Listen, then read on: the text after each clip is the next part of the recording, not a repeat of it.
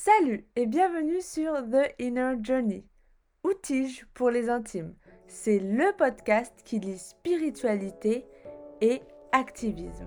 Je m'appelle Amel et je vous amène à la rencontre de femmes spirituelles et badass qui font bouger les choses. Retrouvez également des solo talks où je vous partage mes réflexions et également des méditations guidées. Et si vous êtes curieuse ou curieux, retrouvez tous les behind the scenes du podcast et bien plus car je partage énormément sur mon compte Instagram Tige by Amel. En attendant, je vous laisse avec l'épisode du jour. Hello, j'espère que vous allez bien.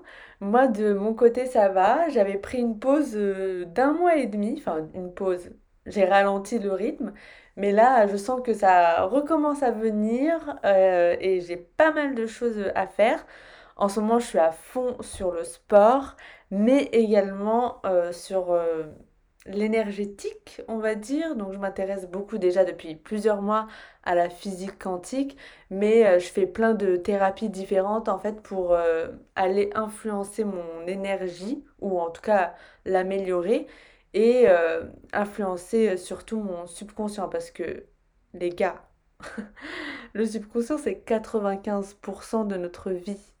C'est là-bas qu'il faut aller travailler. C'est pas c'est pas euh, voilà des trucs euh, un peu futiles type euh, dire des affirmations comme ça vite fait quoi dix fois le matin non non c'est vraiment aller travailler en profondeur avec ce qui se passe les blocages qu'on a à l'intérieur du cerveau et qui en fait créent notre réalité donc en ce moment moi je suis à fond dans ça et, et mon but de toute façon c'est de Enfin, vous le connaissez à peu près, mon...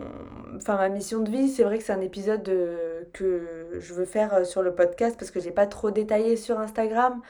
Mais ma mission de vie, c'est en général influencer la pensée collective dans tout ce qui a un rapport avec euh, la santé et la spiritualité. Donc voilà, quand on change de paradigme, quand on change l'intérieur de soi, en fait, on peut impacter les autres et en fait créer un nouveau monde. Donc euh, voilà, et c'est ce que je veux faire et c'est ce que l'invité du jour aussi veut faire parce que c'est quand même son épisode. Alors l'invité c'est Anne-Claire Méret et on a parlé de spiritualité incarnée.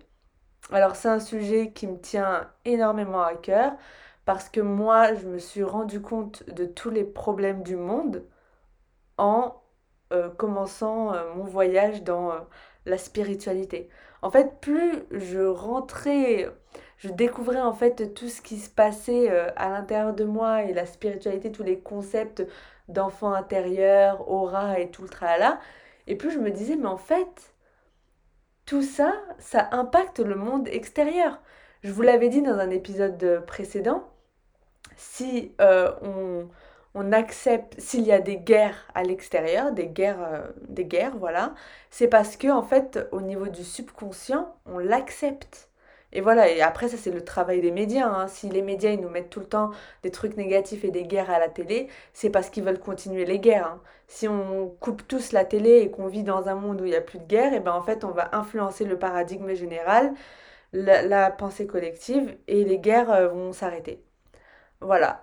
Euh, c'est vrai que là, je résume beaucoup, mais c'est un peu euh, l'idée. Revenons à Anne-Claire. Donc, euh, j'ai découvert Anne-Claire il y a plus d'un an, quasiment deux ans, mais vraiment, je me suis, genre, je suis tombée amoureuse d'elle. à partir du moment où elle a vraiment commencé à affirmer clairement ses opinions par rapport à tout ce qui se passait dans le monde. Donc elle parle de la situation du Coco-19, elle parle également de la pédocriminalité, enfin voilà, elle est vraiment engagée et de toute façon vous allez voir dans l'épisode, elle, euh, elle parle de sa spiritualité et elle partage son chemin. D'ailleurs, je vous invite vraiment à aller faire un tour sur son compte Instagram. Ce qui me fait rire, c'est qu'elle elle, n'a rien à voir avec... Euh, voilà, les autres personnes dans la spiritualité qui sont là, love yourself, euh, spread love. Enfin, vous voyez quoi. non, elle, c'est genre. Alors, je vais vous citer un peu vite fait euh, des trucs qu'elle met sur son Insta. Genre, elle a des posts type take back your fucking power. Ou sinon, your silence gives consent. Bon, son Instagram est en français, mais c'est mieux en anglais les, les, les citations. Voilà, en anglais, ça donne plus de power. Et un autre que j'adore, Let's exit the Matrix. Mais oui, sortons de la matrice. D'ailleurs, hier, j'ai découvert que Lauryn Hill a écrit tout un album euh, pour, euh, pour sortir de la matrice. Elle a même fait des live talks sur, euh, ça.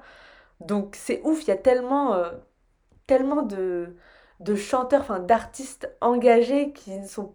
Enfin, Hill, elle est quand même connue, mais voilà, qui gagneraient à être un peu plus connue, comme Raphaël Federici aussi, également. Je vous invite à aller checker son travail. Il crée des BD, des livres, voilà. Bref, revenons à Anne-Claire. Donc, euh, contrairement à beaucoup, euh, elle se contente pas de d'envoyer euh, du love, de l'amour, voilà, comme ça. Elle, est, elle, elle rentre dans le tas, hein, voilà. Elle n'hésite pas à bousculer les gens. Et ce qui est génial, c'est que elle parle vraiment des vrais problèmes, quoi. C'est une spiritualité incarnée, c'est une spiritualité pratico-pratique. Voilà, elle n'est pas là pour brosser les gens dans le sens du poil. En tout cas, c'est ce que j'ai ressenti. Elle est vraiment là pour euh, nous mettre dans l'inconfort et de nous faire euh, évoluer en fait, nous, nous prendre par les épaules et nous dire wake up, tu vois, mais genre avec douceur. Parce que Anne-Claire Méret, quand on l'écoute parler, elle est tellement douce. mais je pense qu'il ne faut pas la chercher.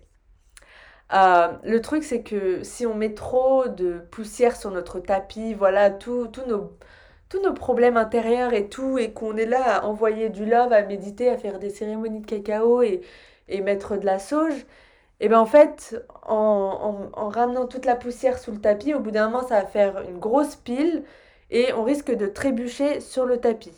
Donc au bout d'un moment, mieux vaut, voilà, enlever la poussière petit à petit et, euh, et voilà, et continuer euh, son chemin avec euh, plus d'apaisement. Anne-Claire, elle a porté plusieurs casquettes et c'est vraiment génial parce qu'on va avoir euh, son retour sur euh, bah, une partie de sa vie et de voir comment la vie l'a guidée. Et j'espère vraiment que ça va vous inspirer euh, pour suivre votre propre voie et vous dire qu'en fait, voilà, elle, elle a pris des, des décisions assez inconfortables. Elle a eu peur des fois, mais en fait, elle a toujours été guidée pour arriver au bon endroit au bon moment plus tard. Et elle a toujours en fait enfin toujours. L'abondance est venue à elle. Voilà. Donc Anne-Claire elle n'hésite pas non plus à parler d'argent. Et je pense pas que ce, ce, soit euh, quelque chose euh, de tabou. Euh, l'argent c'est neutre. Ça ne, va pas du tout contre la spiritualité. D'ailleurs mieux vaut que les gens spirituels et éveillés réveillés soit riche pour qu'en fait on puisse vraiment euh, changer les choses parce que sans argent on change pas grand chose. J'ai vraiment adoré cette conversation euh, avec Anne-Claire et j'en profite euh, encore pour la remercier d'avoir pris ce temps pour passer sur le podcast, sachant qu'elle a un, agenda de ministre.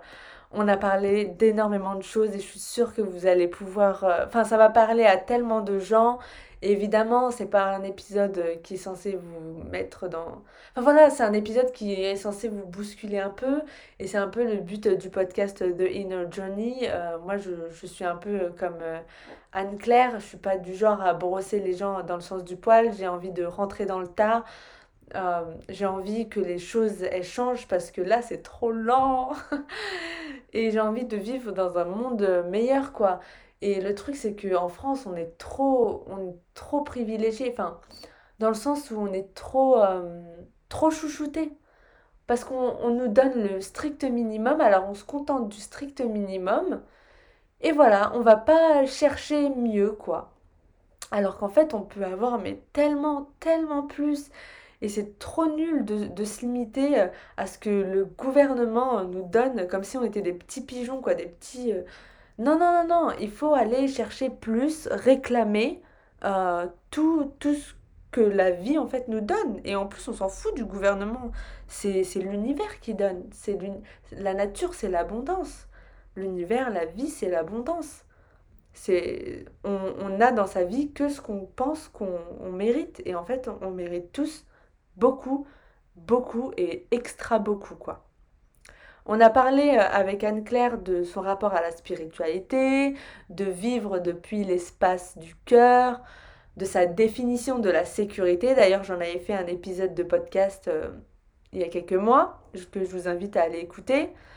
On a également parlé de la communauté spirituelle euh, aujourd'hui, surtout face à la situation du coco, de prendre ses responsabilités et aussi ce qu'elle fait concrètement aujourd'hui pour changer le monde via son coaching et ses différentes actions pour pour euh, éveiller les consciences. Voilà, ça a été euh, une, une conversation très très riche et je suis sûre qu'elle va vous plaire et je vous invite à vraiment euh, checker le travail d'Anne-Claire. Bienvenue Anne-Claire sur le podcast The Inner Journey. Je suis ravie de t'accueillir aujourd'hui. Alors pour les auditeurs et auditrices qui nous écoutent, est-ce que tu pourrais te présenter avec tes mots? D'abord, merci beaucoup pour ton invitation. Je suis très contente d'être là aujourd'hui. Bonjour à toi, bonjour à tout le monde qui nous écoute. Je suis Anne-Claire Méret. Je suis, j'aime bien dire, activiste de l'amour et du changement. Euh, je suis coach et j'enseigne le coaching également. Et je travaille particulièrement avec les personnes qui transforment le monde, surtout dans le milieu de la thérapie et de la santé. Mmh. Donc, euh, moi, j'ai été naturopathe pendant quelques années. Et puis, au bout d'un moment, je me suis dit, bah, je vais aider les gens dans nos métiers parce que souvent, ils sont timides, ils n'osent pas bien gagner leur vie, ils ne savent pas comment faire pour développer leur cabinet, ils ne savent pas non plus comment faire pour compiler ensemble toutes leurs compétences et leurs talents pour pouvoir créer un accompagnement qui leur ressemble vraiment. Et j'ai décidé de me dédier à eux et j'adore ça. Très bien. Et tout ce chemin, j'imagine, il ne s'est pas fait en en un mois. Comment, euh, tu t'es retrouvée en fait à, euh, ben, arriver dans un peu l'activisme pour vouloir changer le monde, comme tu dis avec tes mots, initiatrice, euh, du nouveau monde? Donc, j'imagine que ça a commencé, quelque part pour, enfin, quel quel a été ton cheminement? Ce qui s'est passé pour moi, c'est que depuis que j'étais enfant, j'avais des problèmes d'anxiété et de sommeil, mais vraiment des gros problèmes de sommeil et d'insomnie et j'ai essayé plein de trucs. On m'a donné des somnifères, des calmants, des anxiolytiques, des antidépresseurs, des décontractants, toute la famille de tous ces trucs-là. Et parfois, ça marchait temporairement, mais c'était jamais durable. Et puis surtout, ça réglait pas le problème de fond, qui était un problème d'anxiété chronique, et puis aussi un souci de ne pas savoir comment fonctionne le rythme de mon corps et de ne pas avoir la pleine et entière responsabilité de ce que je mets dans mon assiette, comment je vis mes journées, comment est mon état psychologique, mental, émotionnel, etc. Et, ça a été une révélation pour moi d'apprendre tout ça à 28 ans. C'est un hôpital en fait qui m'a envoyé vers une sophrologue naturopathe et qui m'a dit Mademoiselle, vous n'avez pas de problème physiologique, on a fait les tests, mais on va vous aider à retrouver le chemin du sommeil avec quelqu'un qui apprend aux gens à dormir. pour moi, c'était genre euh, comment ça se fait qu'on me le disait que maintenant, alors que j'étais dans une errance depuis très longtemps en fait. Mm. Et je me suis rendu compte que les solutions existaient, mais qu'elles n'étaient pas visibles. C'était pas une évidence parce que on commence, moi en tout cas, j'avais commencé naturellement par l'approche de la médecine conventionnelle, dans laquelle il y a une vraie errance pour tous ces thèmes sur euh, les, problèmes chroniques en fait. Mm. Et c'est à partir de là, une fois que j'ai découvert la naturopathie, ma vie a changé et je suis devenue euh, moi-même, mm. celle que je ne savais pas que j'étais. Moi, il y a, y a deux choses en fait euh, qui, qui m'ont révolté pas mal. C'est le fait qu'à l'école, on nous apprenne pas à prendre soin de nous, ne serait-ce que physiquement et mentalement surtout.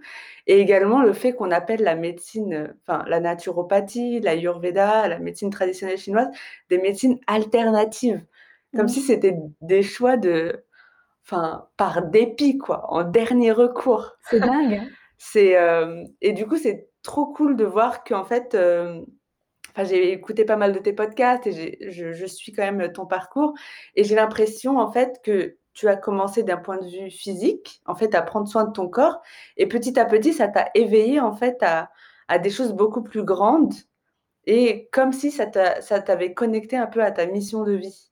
Donc on Complètement. on est d'accord en gros qu'on commence déjà la première étape par travailler sur son corps, sur sa santé, Je physique. pense qu'on commence d'abord par le problème qu'on a. Ouais. Moi, mon problème, il était plutôt, heu, bah, j'arrivais pas à me recharger, j'arrivais pas à lâcher prise et à avoir des nuits récupératrices. Donc c'était vraiment, heu, physiologique, même si dedans il y avait une une composante émotionnelle. Mais je pense que souvent la porte d'entrée, c'est un problème, physique parce qu'il y a une souffrance. En fait, tant qu'il y a pas de souffrance, on Mmh. change pas. Tant qu'il y a pas de souffrance, il y a pas, heu, on n'est pas amené à trouver en nous des nouvelles ressources et et c'est ce qui s'est passé. Pour moi, c'était une vraie souffrance donc heu, le Mmh. changement est arrivé.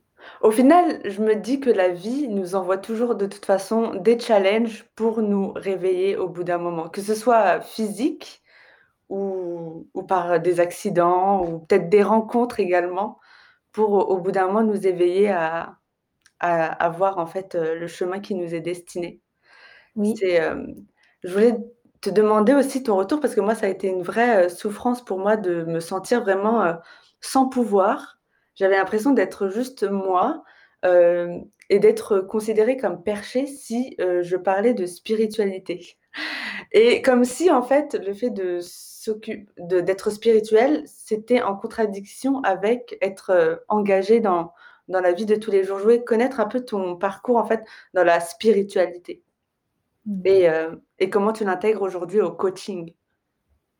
Alors pour moi moi je suis quand même très sur le plancher des vaches, je suis très ancrée. Mmh. J'ai pas de problème à à revenir ici maintenant, tu vois? Dans dans le présent, heu, je dois être un petit peu, heu, proche de la nature, tu sais? Dans le sens, terrienne, quoi. Donc ça, c'est pas trop difficile pour moi. Hem, je pense que ce qui s'est passé pour moi, c'est que j'ai dû apprendre à créer de la sécurité à l'intérieur de moi.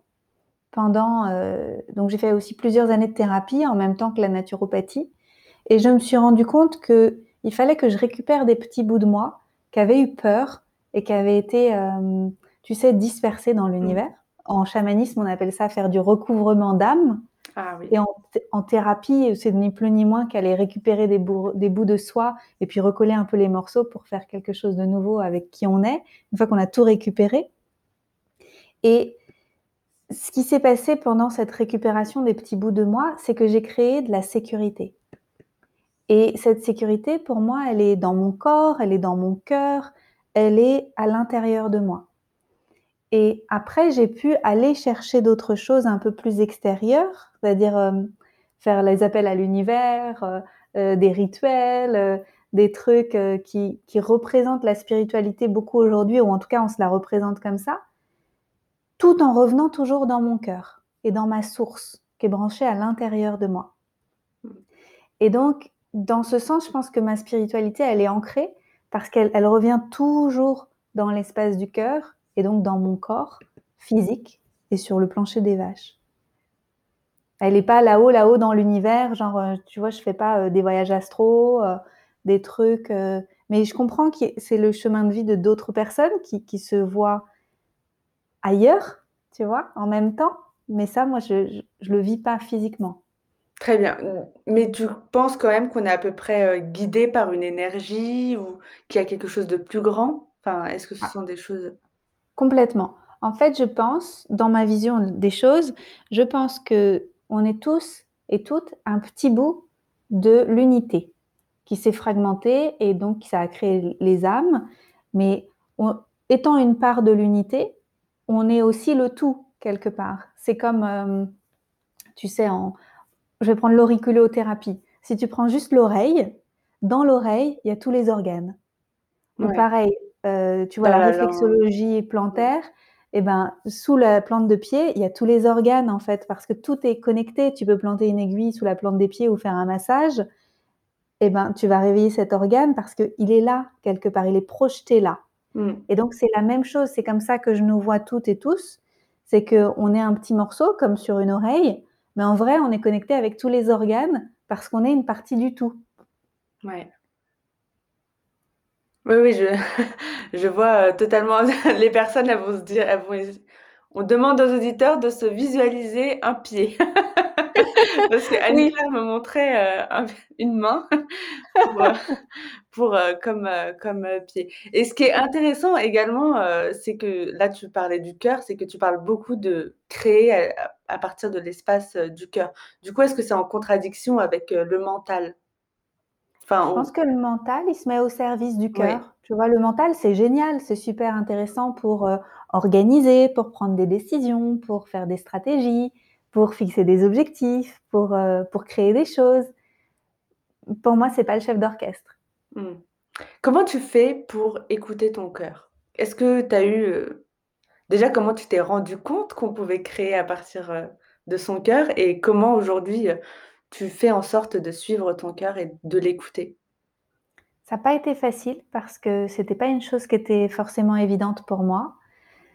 Je dirais que quand je remonte dans le passé, il y avait quand même des moments où je l'ai fait relativement jeune. Par exemple, j'ai choisi de faire une école d'art à 18 ans, alors que j'aurais pu faire une école d'un métier plus, heu, conventionnel et «plus Mmh. sûr» entre guillemets.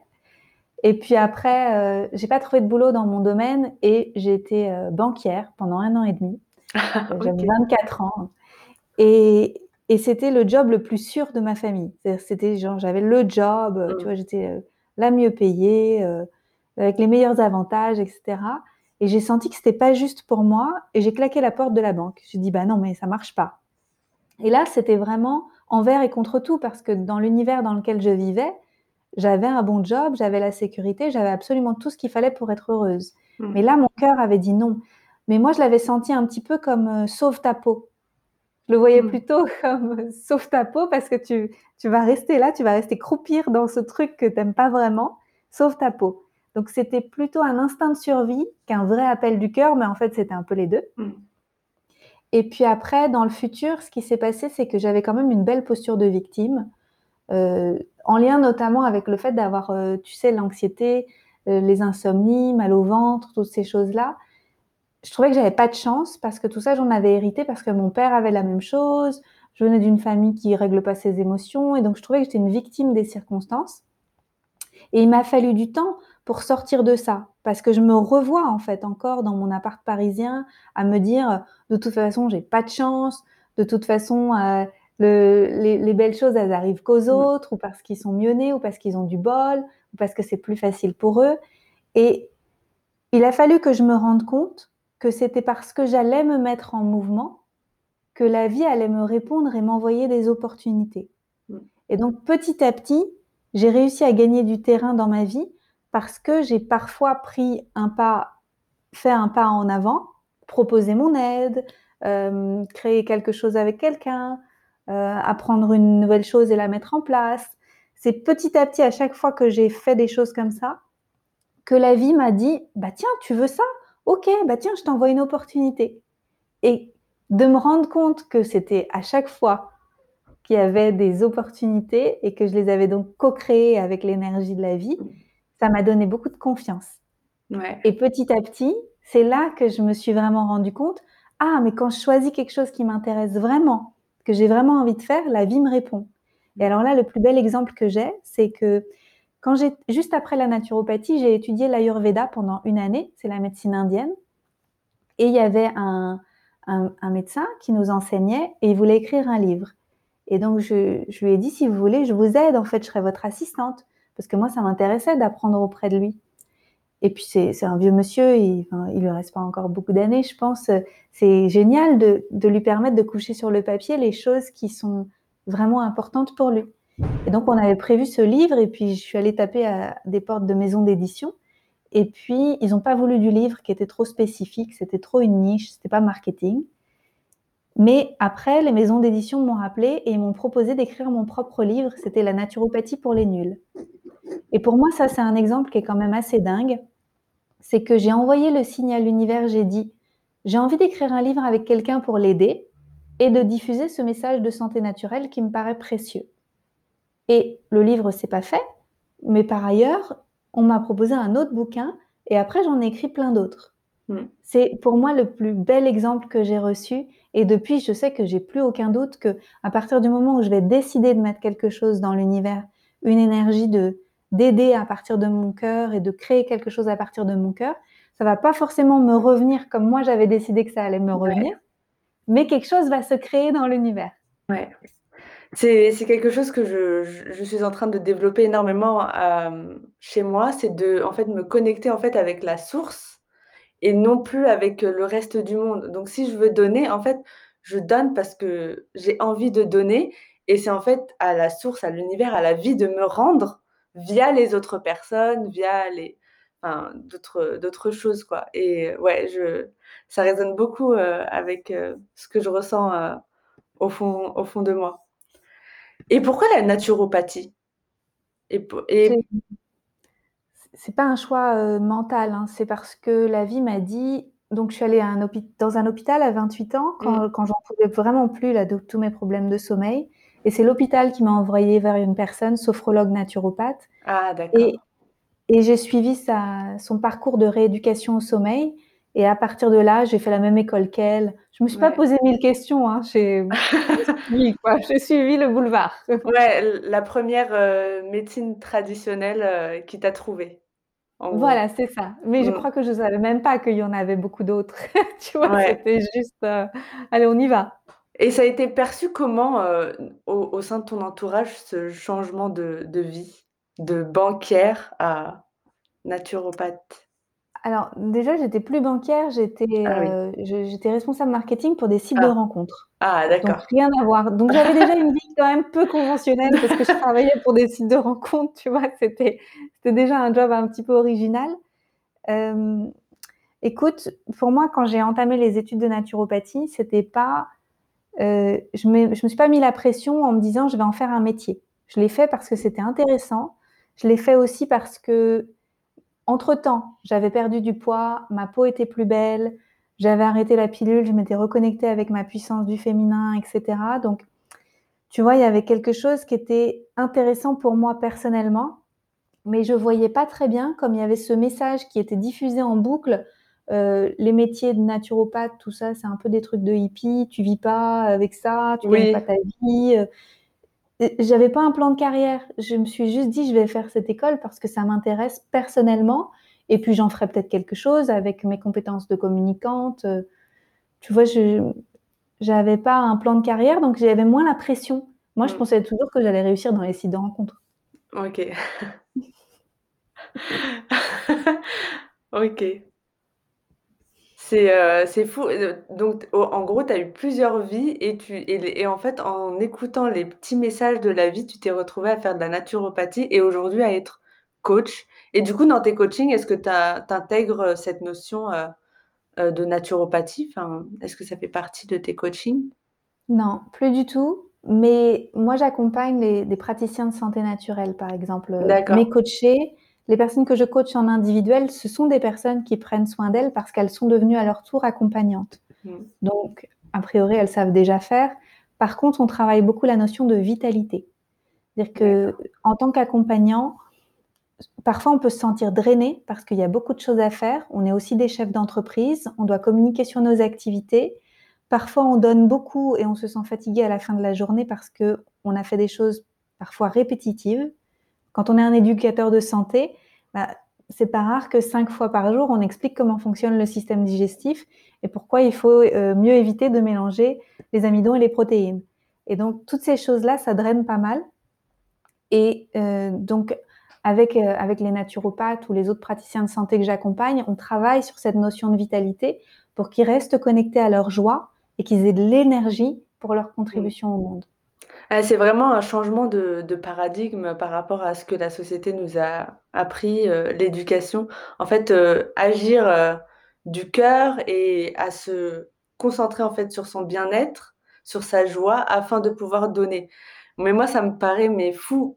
Je voulais, du coup, c'est une transition par rapport au, travail, la notion du travail et la notion de mission de vie. Aujourd'hui, qui de plus en plus de personnes en parlent de la mission de vie. Donc la société qui nous dit qu'en fait le travail euh, dans une société c'est la sécurité et à côté il y a la mission de vie qui est en fait notre sécurité. Sauf qu'en fait elle n'est pas concrète. Tu tu vois ça comment toi la mission de Ah vie? là là. Merci pour cette question, pour ce sujet. Écoute, pour moi, je crois qu'avant l'année dernière, je m'étais pas encore vraiment rendu compte de la différence que j'avais créée avec mon monde d'avant et avec la plupart des humains, en fait, du coup. Mmh. Parce que donc il a fallu, moi, que je gagne en sécurité in intérieure et que j'ai confiance dans la vie, qu'en étant entrepreneur, j'aurais toujours suffisamment pour vivre, payer un toit sur ma tête, de quoi manger, mes voyages parce que j'adore voyager et mes formations et ma santé et cetera. Donc et j'ai dû faire un grand chemin de sécurité intérieure. Et puis petit à petit, j'ai réussi aussi financièrement et avec mon entreprise, mais ça a pris plusieurs années pour que ce soit vraiment installé. Et l'année dernière, alors que pour moi ça a été une année extraordinaire en termes de succès, heu, financier et professionnel, parce que tout le monde était derrière l'écran et moi je travaille depuis des années en ligne et du coup tout le monde est venu se faire coacher par moi, faire mes programmes et cetera. Donc merci, merci, merci. Gratitude à la vie. les gens veulent changer. Ils ont compris que c'était le moment, qu'il fallait rentrer monter dans le train là. C'est ça. Mmh. Et j'ai senti, tu sais, comme le le le le creux se creuser Mmh. entre ce qu'avant je voyais comme la sécurité, avoir un job, un CDI, le droit au chômage, le droit à la sécurité sociale et cetera et ma propre sécurité aujourd'hui, de créer mes activités et de pouvoir rebondir. Par exemple, l'année dernière, j'avais prévu de faire 3 retraites. J'ai pu en faire qu'1 et les autres, j'ai dû annuler parce que c'était plus possible de voyager et donc pouvoir rebondir et créer des nouvelles choses parce que je suis flexible, parce que c'est moi qui décide, c'est moi le chef. Ouais. Et et de pouvoir co-créer comme ça avec la vie, c'est génial et c'est très riche, c'est très abondant. C'est le contraire d'une, vie de, hem, comment on dit? De connect de connecter au manque, en fait. Mmh. C'est parce que je vais manquer que j'ai besoin du chômage. C'est parce que je vais être en mauvaise santé que je vais avoir besoin de la sécurité sociale. Tu vois ce que je veux dire? Ouais, C'est tout à l'envers et moi je suis passée de l'autre côté où je me dis: «C'est parce que je veux créer de l'abondance Mmh. pour le monde et pour moi» et du coup ça marche super bien et moi je me suis retrouvée à naviguer à travers la crise, mais comme une reine. Ouais, tu es tu étais au bon moment, au bon endroit, au bon moment. Ouais, c'est ça. C'est, heu et au final, tu te rends compte que tu as été guidée depuis plusieurs années pour être là pour toutes les personnes qui vont avoir besoin de toi, heu, aujourd'hui. Mais je me rendais pas compte, hein, de Mmh. tout ce qui allait se passer. En fait, je crois qu'on se rendra compte, tu sais, que sur notre lit de mort, Ouais. quand on connectera les les points entre eux et qu'on dira: «Mais attends, ça fait sens là, les études que j'ai fait, cette personne que j'ai rencontrée, pourquoi ce couple-là avait pas marché parce qu'après Mmh. je devais vivre ça» et cetera. C'est plus tard, en fait, que tout Mmh. ça, ça fera sens. En fait, au mo au moment où ça arrive, il faut faire confiance à la vie. Il faut se se raccrocher à la vie et ne pas mentaliser. Oui. chercher spécialement à à faire sens, de tout ce qui se passe. Oui. J'ai Mmh. un autre exemple pour ça qui est en lien avec l'actu. Donc moi, je viens d'un milieu familial qui a pas été très facile et heu, il a fallu que je m'émancipe d'une famille que moi je trouvais malheureuse, heu, tu vois, heu, pas connectée à ses émotions et tout ça. Souvent, je dis que je suis une mangue qui a poussé dans un pommier, parce que j'ai jamais vraiment compris pourquoi ils vivaient comme ils vivent Mmh. et pour moi, il y avait beaucoup de souffrance, donc c'est pour ça qu'il m'a fallu pas mal de thérapie et l'année dernière, j'ai compris une couche en plus parce que ça a pas été trop difficile pour moi l'année dernière de porter ma voix et de dire que j'étais pas d'accord avec ce qui se passe avec le gouvernement et Big Pharma et Mmh. cetera et je l'ai vécu comme une 2e adolescence, tu sais? À taper Mmh. du poing sur la table et dire: «Mais n'importe quoi, je suis pas d'accord avec mes parents, de toute façon, je vais vivre ma vie comme je l'entends» et c'était très intéressant de revivre ça et de me rendre compte que l'humanité n'est même pas capable de vivre sa crise d'ado et Mmh. de se lever et de dire: «Allez, on y va, on va créer sa vie» Mmh. et mais ça, si je l'avais pas vécu à 15 ans, 15-16 ans, en fait, qui me dit qu'aujourd'hui je serais capable de le vivre? Ouais. C'est en fait, tout fait sens. C'est génial. Ouais, c'est magique ces moments-là où on se rend compte que: «Waouh, cette personne, elle est partie de ma vie parce qu'il y avait cette raison, quoi». C'est, Ouais. mmh et je voulais te demander, c'est en fait, pour rebondir par rapport au fait que les gens aujourd'hui ne se ne tapent pas du poing. En fait, moi, je relie ça un peu au fait qu'il y a peu de personnes qui soient, heu, vraiment, adultes et en même temps qui soient complètement sous hypnose. C'est comme si c'était des enfants, en fait, des bon, dans un corps d'adulte, mais des enfants à l'intérieur qui étaient sous hypnose, heu, bah, de Big Pharma, heu, du gouvernement, heu, voilà, c'est un peu, moi, ça comme comment je je vois la situation, actuelle.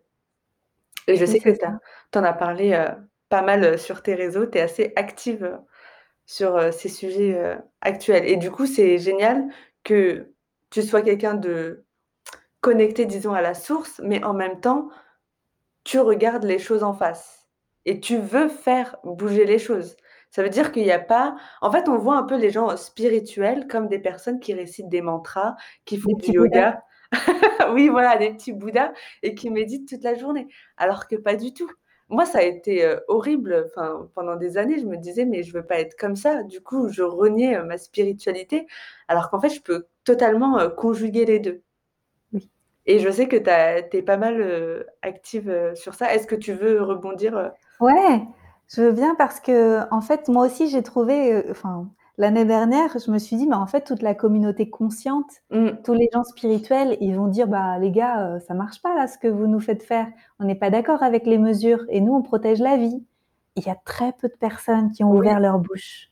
Oui. Et c'est là que je me suis rendu compte que spirituel, conscient, ça veut pas forcément dire réveillé. Ouais. On peut être spirituel et conscient, mais toujours être hypnotisé. Mmh. Et j'ai eu des conversations très profondes avec des personnes autour de moi que je considérais comme très intelligentes et très spirituelles, qui ne voyaient pas ce que je veux dire quand je disais qu'il y avait un problème. Notamment au début quand au bout de quelques mois, hem, j'ai décidé que porter le masque, ça faisait pas de sens. Après avoir lu beaucoup d'articles, vu qu'il y avait plein, plein de grands spécialistes qui disaient qu'en fait, il y avait rien qui prouvait que le masque, heu, à part les masques, heu, tu sais, les les gros masques, quoi, genre quand tu fais Mmh. de la peinture et tout, Mmh. qui protègent vraiment, Les virologues. voilà, les les trucs de virologues, les combinaisons, heu, que que les petits masques en tissu qu'on nous proposait ne servaient à rien ou en papier et en plus bourrés de produits chimiques et tout ça. Enfin, je veux dire, moi, je mets pas je j'utilise pas des produits bio toute la journée dans ma cuisine et dans ma salle de bain pour me mettre un masque avec des produits chimiques sur le nez toute la journée. Mmh. C'est c'est ridicule. C'est d'une bêtise hallucinante. Mmh. Et à partir du moment où j'ai commencé à expliquer, à discuter avec les gens, je me suis rendu compte qu'il y avait quelque chose qui pour eux était inconcevable. C'était qu'il y ait des gens en haut qui tirent les ficelles et qui soient contre l'humanité Ouais. et qui n'aillent pas dans le sens de la vie. Et c'est vraiment le truc, ça crée une dissonance cognitive. Ils sont pas prêts à l'entendre. Ils sont pas Ouais. prêts à accepter que, ouais, là-haut, il y a une petite poignée de gens qui a décidé qu'il y avait trop de monde sur terre, qui a décidé qu'il fallait instaurer plus de de contrôle sur les humains, heu, voilà, qu'il fallait nous parquer, heu, à la maison et tout ça. C'est pas concevable, en fait. Et à partir du moment où les gens, ils ont pas envie d'aller dans cet espace où ils sont en train de, bah, de se faire arnaquer, en fait alors ils résistent à tout. Ouais. Ils vont négocier, ils font des compromis, ils disent: «Mais non, mais regarde, nanana». Non, mais en fait, ça fonctionne pas ça. Moi, j'ai vu beaucoup de personnes comme toi que j'aimais beaucoup, que je trouvais, hem, intelligentes, heu, spirituellement évoluées, enfin, je sais pas si on peut dire ça comme ça et qui se font vacciner actuellement et pour moi, ça a été une grosse déception, heu, dans mon cœur. Est-ce que comment tu as g géré ça toi et par rapport à l'entourage, le fait cette différence de conscience, de niveau de conscience? Écoute, pour moi, il a fallu que que je prenne une décision à un moment Mmh. parce que j'ai j'ai ce truc à l'intérieur de moi, c'est viscéral, où je sens que je suis venue pour créer un nouveau monde avec les personnes qui sont prêtes et on n'a pas beaucoup de temps Mmh. pour, heu, le créer. Enfin, d'un côté, on a du temps, d'un côté, on n'en a pas parce que tout s'est accéléré et j'ai pas vraiment le temps de débattre avec les personnes qui sont pas prêtes à admettre qu'il y a un vrai problème. C'est un peu comme quand on est malade et qu'on veut pas admettre qu'on est malade. Alors on peut pas commencer le chemin de guérison. Tant qu'on se cache les yeux: «Ah non, je suis pas en burn-out. Non, non, non, non, non, je suis pas en burn-out». Mmh. Tu vois? Ça peut durer des années et après on va se faire plein de maladies à l'intérieur. Ouais. C'est la même chose. Aujourd'hui, il faut qu'on admette qu'il y a quelque chose. Il y a un problème, il y a une poignée de puissants qui nous font la misère. Tant qu'on n'a pas admis que c'était la situation actuelle, on peut pas creuser l'abcès. Tu vois? On peut pas le Mmh. crever, on peut pas nettoyer la plaie, on peut pas guérir la plaie, on Mmh. peut pas avancer et créer autre chose par-dessus. Mmh. Et on va pas pouvoir avancer avec les personnes qui voient pas. Ouais. Donc naturellement, j'ai fait du tri. Ouais. Du coup, ouais. Non, mais je te rejoins euh, assez pareil. Après, ce sera peut-être à des degrés différents par rapport euh, aux personnes qui font partie de ma famille ou des amis lointains. euh, voilà, pas forcément se voir tout le temps. Mais euh, ouais, je, comprends. Et il y a un autre truc aussi sur lequel j'ai pas mal réfléchi, c'est les lois. Les lois que le gouvernement, les gouvernements nous donnent, mais les lois aussi universelles qui je me suis retrouvée à un moment et je me suis dit: «Mais lesquelles je choisis de suivre?» et c'est logique parce qu'il y a pas de justice humaine. Enfin, même si on nous fait croire que la France, c'est le pays des droits de l'homme, mais mais il y a pas de justice, humaine, parfaite, on va dire. La seule, justice parfaite, c'est les enfin, la justice, on va dire divine, universelle. Heu, tu en penses quoi de ça? J'en pense qu'aujourd'hui, il y a beaucoup, beaucoup de gens qui suivent les lois parce que leur Mmh. patron leur a imposé, Mmh. leur patron parce qu'ils sont flics, leur patron parce qu'ils ont un magasin et qu'on leur a dit: «Dans ton magasin, tout le monde doit utiliser, heu, de l'alcool à 90 pour se laver les mains et porter 2 masques». Mmh. Et il y a plein de gens aujourd'hui qui suivent les règles, les lois qui sont imposées par peur des amendes et par peur des réprimandes, mais qui s'éloignent grandement de leur âme, de leur humanité, de la connexion avec les autres et du bon sens, en fait. Et donc Ouais. il y a comme, 2 choix, heu, soit tu suis les règles qui sont complètement aveugles et qui sont complètement débiles, soit tu suis ton cœur et tu suis tu Mmh. suis une, je sais pas si on peut dire une morale, une morale que tu as à l'intérieur, ce qui t ce qui pour toi est juste, le bon, le mauvais, le juste, Ouais. en fait, à l'intérieur de toi. Ouais, ouais et il y a beaucoup de personnes qui vont se dire mais hem, en gros, déjà la première étape, c'est de s d'apprendre à se connaître et de reconnaître en fait ce que notre cœur, heu, nous dit et il y a beaucoup de personnes qui vont dire: «Ah mais si on on se on se suit nous-mêmes, ça va être le chaos, heu, ça va être l'anarchie, heu, dans le monde». Qu'est-ce que tu pourrais répondre, heu, à ça? Bah, moi, je crois pas, en fait. Mmh. Je pense que quand on est respectueux de quand on s'écoute et qu'on écoute, heu, la vie en nous, on a envie de respecter tout ce qu'est la vie et donc Mmh. on a aussi envie de respecter la vie dans les autres. Mmh. Par exemple, moi, je ça me viendrait pas à l'esprit d'imposer à quelqu'un de pas se faire vacciner, par exemple. Si tu veux te faire vacciner, bah, tu te fais vacciner. Enfin, tu vois? Tu fais ton choix. Donc au contraire, je pense qu'on va on va aller vers une humanité, heu, tu vois, plus plus grande. On va on va grandir et on va laisser à chacun le le choix libre de sa vie. Je je suis pas maman, mais je vois autour de moi les gens qui sont dans la parentalité consciente, qui élèvent leurs enfants en leur laissant le choix, Mmh. en leur disant: «Tu peux faire ça ou ça», en leur expliquant que chacun de leurs choix a des conséquences. Ouais. Et alors l'enfant, il sait que quand il va faire un choix, derrière, ça va quelque chose va en découler et et ça crée des enfants qui sont équilibrés et et qui sont pas, hem en fait, à l'inverse, la façon dont principalement on a été éduqués dans le monde aujourd'hui, c'est: «Tu dois faire ça, sinon on va te taper sur les doigts» ou «Tu dois faire ça, sinon tu auras une carotte» Mmh. et Ou une du coup, mauvaise note. ou une mauvaise note, exactement et du coup, on fonctionne comme ça, où on sait pas trop si on a envie de faire ça, si les conséquences, on a vraiment décidé qu'on voulait s'y confronter ou pas, parce qu'on s'est pas vraiment laissé le temps de de réfléchir à si c'était juste pour nous ou pas. Ouais. Donc peut-être qu'il y aura une phase un petit peu chaotique au milieu, le temps que les gens essayent des trucs, tu Mmh. sais? «Tiens, j'essaye ça, voir si les conséquences, j'arrive à vivre avec et cetera» Mmh. et puis après ça va se réajuster. Mmh. C'est quand même pas mal un un manque de courage. Heu, moi je je le vois de de la communauté un peu spirituelle et aussi, heu, des gens, de ne pas appliquer en fait, leur, heu, de ce qu'ils ce qu'ils ressentent. Il y en a en fait qui sont d'accord avec nous, mais qui ne le mettent qui ne l'ancrent pas dans la réalité et au final, peut-être que ces personnes, elles se sentent seules. Elles ont l'impression aussi que, heu, ce sont les seules un peu à hem, à se battre contre tout un océan. Qu'est-ce que tu réponds à ces personnes en fait qui qui ont envie d'agir, mais qui, heu, bah, qui se sentent seules, qui ont l'impression que c'est David contre Goliath, même si David gagne? Alors, hem, au début, quand j'ai commencé à porter ma voix en 2020, j'étais l'une des seules à le faire dans mon environnement, en tout cas, parce que je suivais des des grands comptes de personnes, surtout des Américains, etc., qui libèrent plus facilement la parole, qui sont aussi moins censurés de par la loi dans leur pays et tout ça. Mm. Et quand j'ai commencé à parler, je me suis rendu compte que pour moi, c'était une évidence qu'il fallait que je parle parce que sinon, je serais déjà à moitié morte. Hmm. C'est-à-dire que si je découvre quelque chose qui est trop important et que je dis rien, bah, ah tiens, c'est marrant, tout à l'heure, je donnais l'image des petits bouts d'âme qui s'en vont. Hmm. Et ben en fait, je laisse des petits bouts d'âme partir. Je me, Tu sais, c'est comme si je me, je m'honore pas. Hmm. J'honore pas la vie en moi, je j'honore pas mon cœur, je j'honore pas la vie tout court, l'humanité pour moi, c'est un grand non.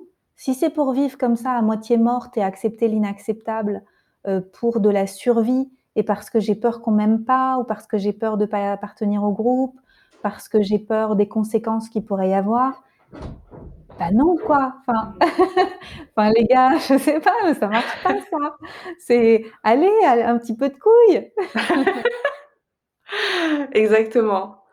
Euh, ouais, moi, en fait, ça m'a pas mal inspiré parce que j'ai suivi aussi pas mal, euh, Johanna dans Johanna Awakening elle aussi, elle a pas mal, euh, porté sa voix. C'est aussi pareil, l'une des rares, dans le monde, de la spiritualité et du coup, bah, ça m'a poussé moi, encore plus à, ancrer en fait, ce que je dis et au final, c'est comme ça qu'on vit en alignement. Je me dis que les personnes qui qui ne font pas ce qu'elles ressentent au fond d'elles elles vivent en fait en dissonance cognitive, quoi. Elles sont Tout le temps. elles sont pas bien. Ouais, tout le temps. Je vais donner un autre exemple. Mmh. Mon compagnon, avant, il mettait le masque. Euh, bon, il est allemand, hein, il respecte les règles, tout ça.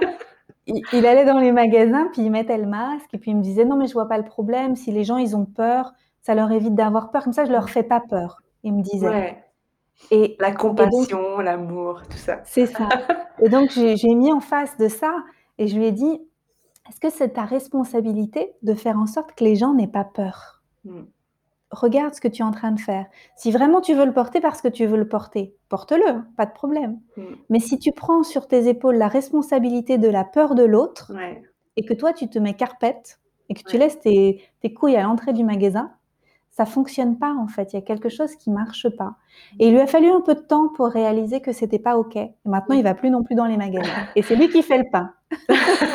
non mais je, en fait, ça me fait rebondir sur un sujet également sur lequel euh, je parle souvent sur mes réseaux sociaux, c'est la responsabilité de sa vie et de ses émotions. Il n'y a personne en fait qui va venir euh, te faire un câlin si tu pleures. Enfin, si quand mm. tu es enfant, mais en tant qu'adulte, c'est plus pareil. Enfin, même s'il y a des gens qui peuvent nous soutenir, mais la guérison, elle vient de l'intérieur. De toute façon, les câlins sont interdits. Dans le nouveau monde, les câlins, ils vont plus être possibles. Si tu n'arrives pas à t'auto-câliner, ah personne ne pourra te câliner. ah, c'est clair. Oh là là. Espérons qu'on n'aille pas dans, dans, ce type euh, de monde-là. En tout cas, c'est pas le monde euh, vers lequel j'ai envie d'aller.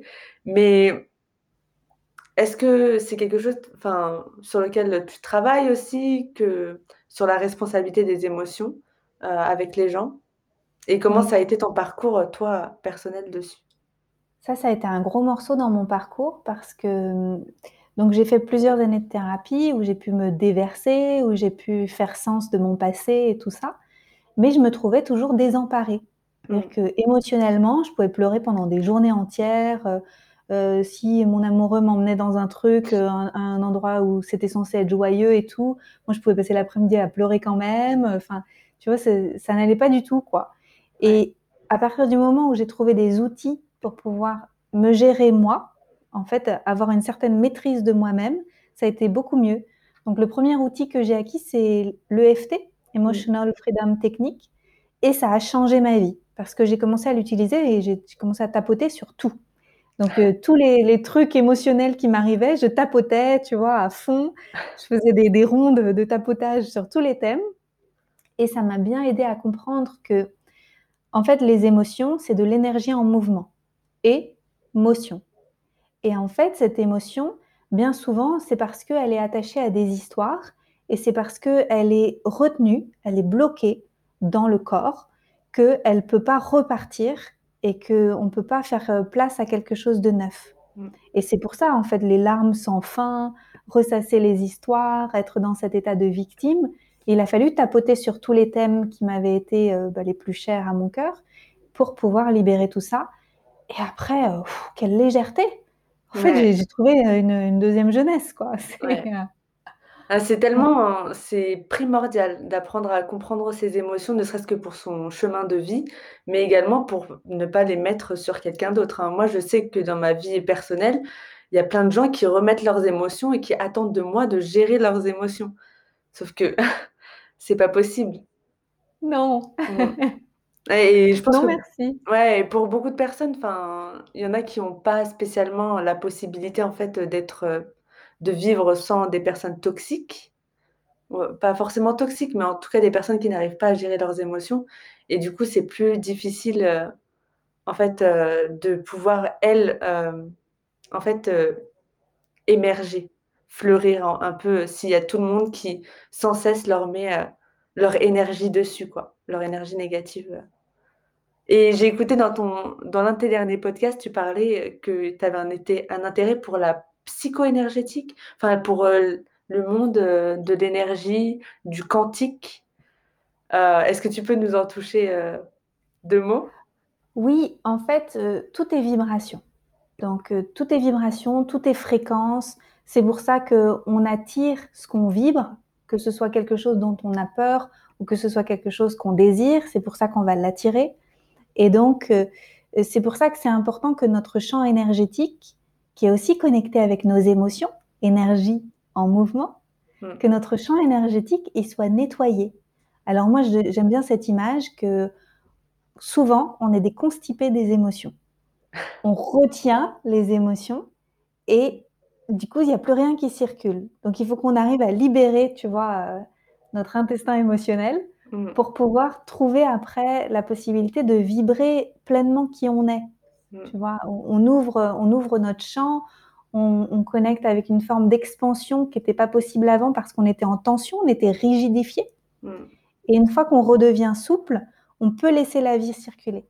Ouais, ouais. C'est, c'est un peu le lien avec les chakras, quoi. Donc on laisse pas un peu l'énergie dans le premier chakra, on la fait remonter pour en fait euh, rayonner et avoir une aura encore plus belle et, et plus grande. C'est en fait, euh, c'est comme si la science venait valider tout tout ce qui était dit il y a 5000 ans, quoi. C'est ça.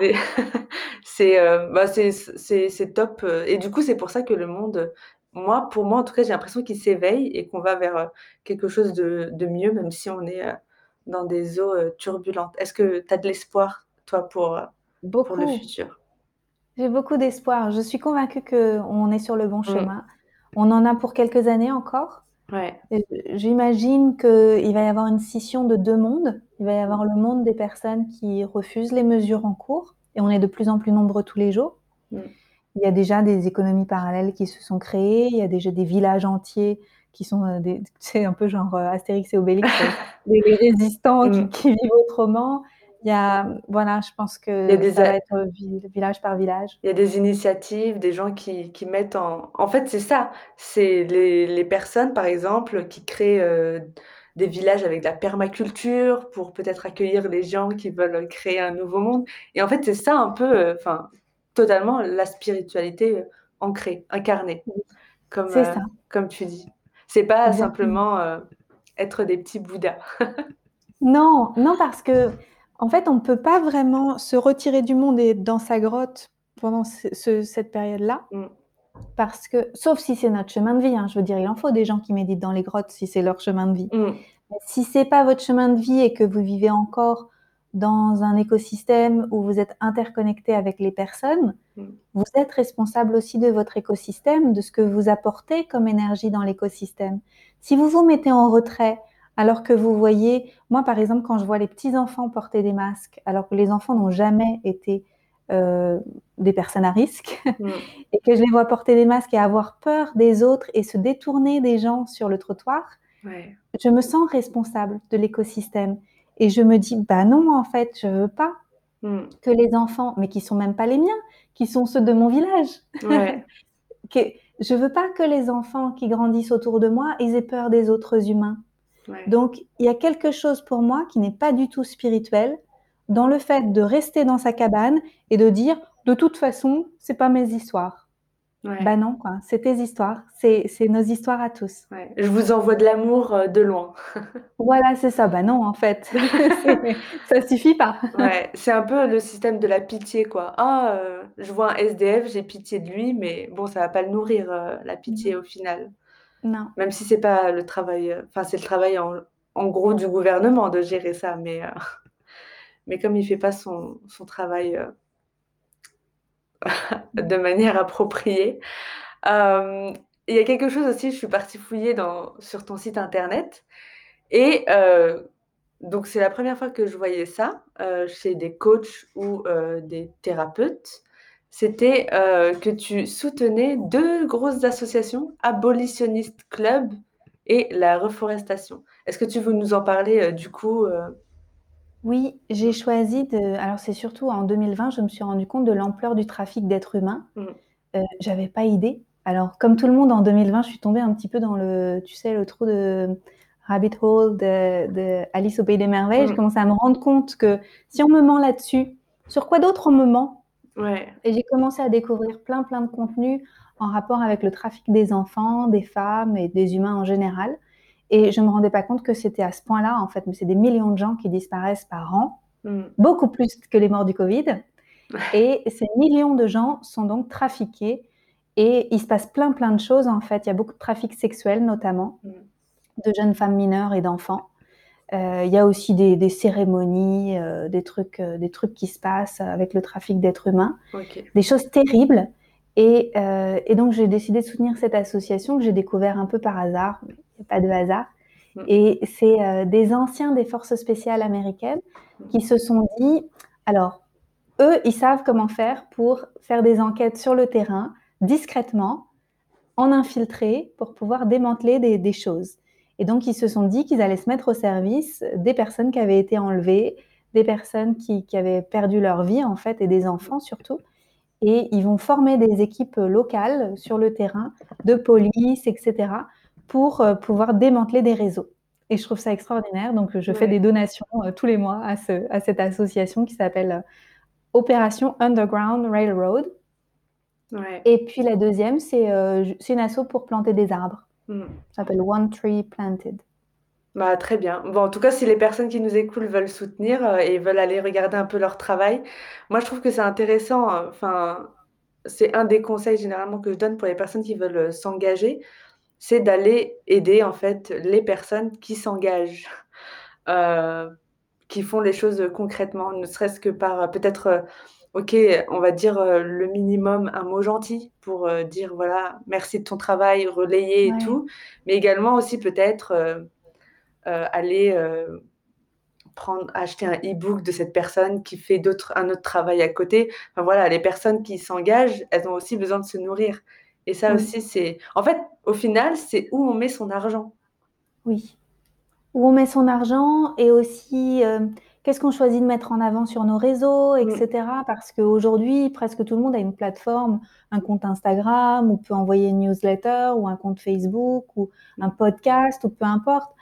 Qu'est-ce qu'on choisit de mettre en avant? Est-ce que c'est euh, le dernier collier qu'on a acheté ou est-ce que c'est euh, mm. une association qu'on aime bien parce qu'elle fait quelque chose de beau pour le monde? Alors je dis pas qu'un collier c'est pas bien parce qu'il peut être aussi, euh, il peut avoir euh, une valeur euh, émotionnelle, etc. Mais voilà, c'est important. Je trouve qu'on rebalance un petit peu l'équilibre de ce qui est posté parce qu'il y a quand même énormément de choses qui sont superficielles sur les réseaux, alors qu'on pourrait porter nos voix pour toutes ces choses qui changent le monde et c'est, on a déjà tout.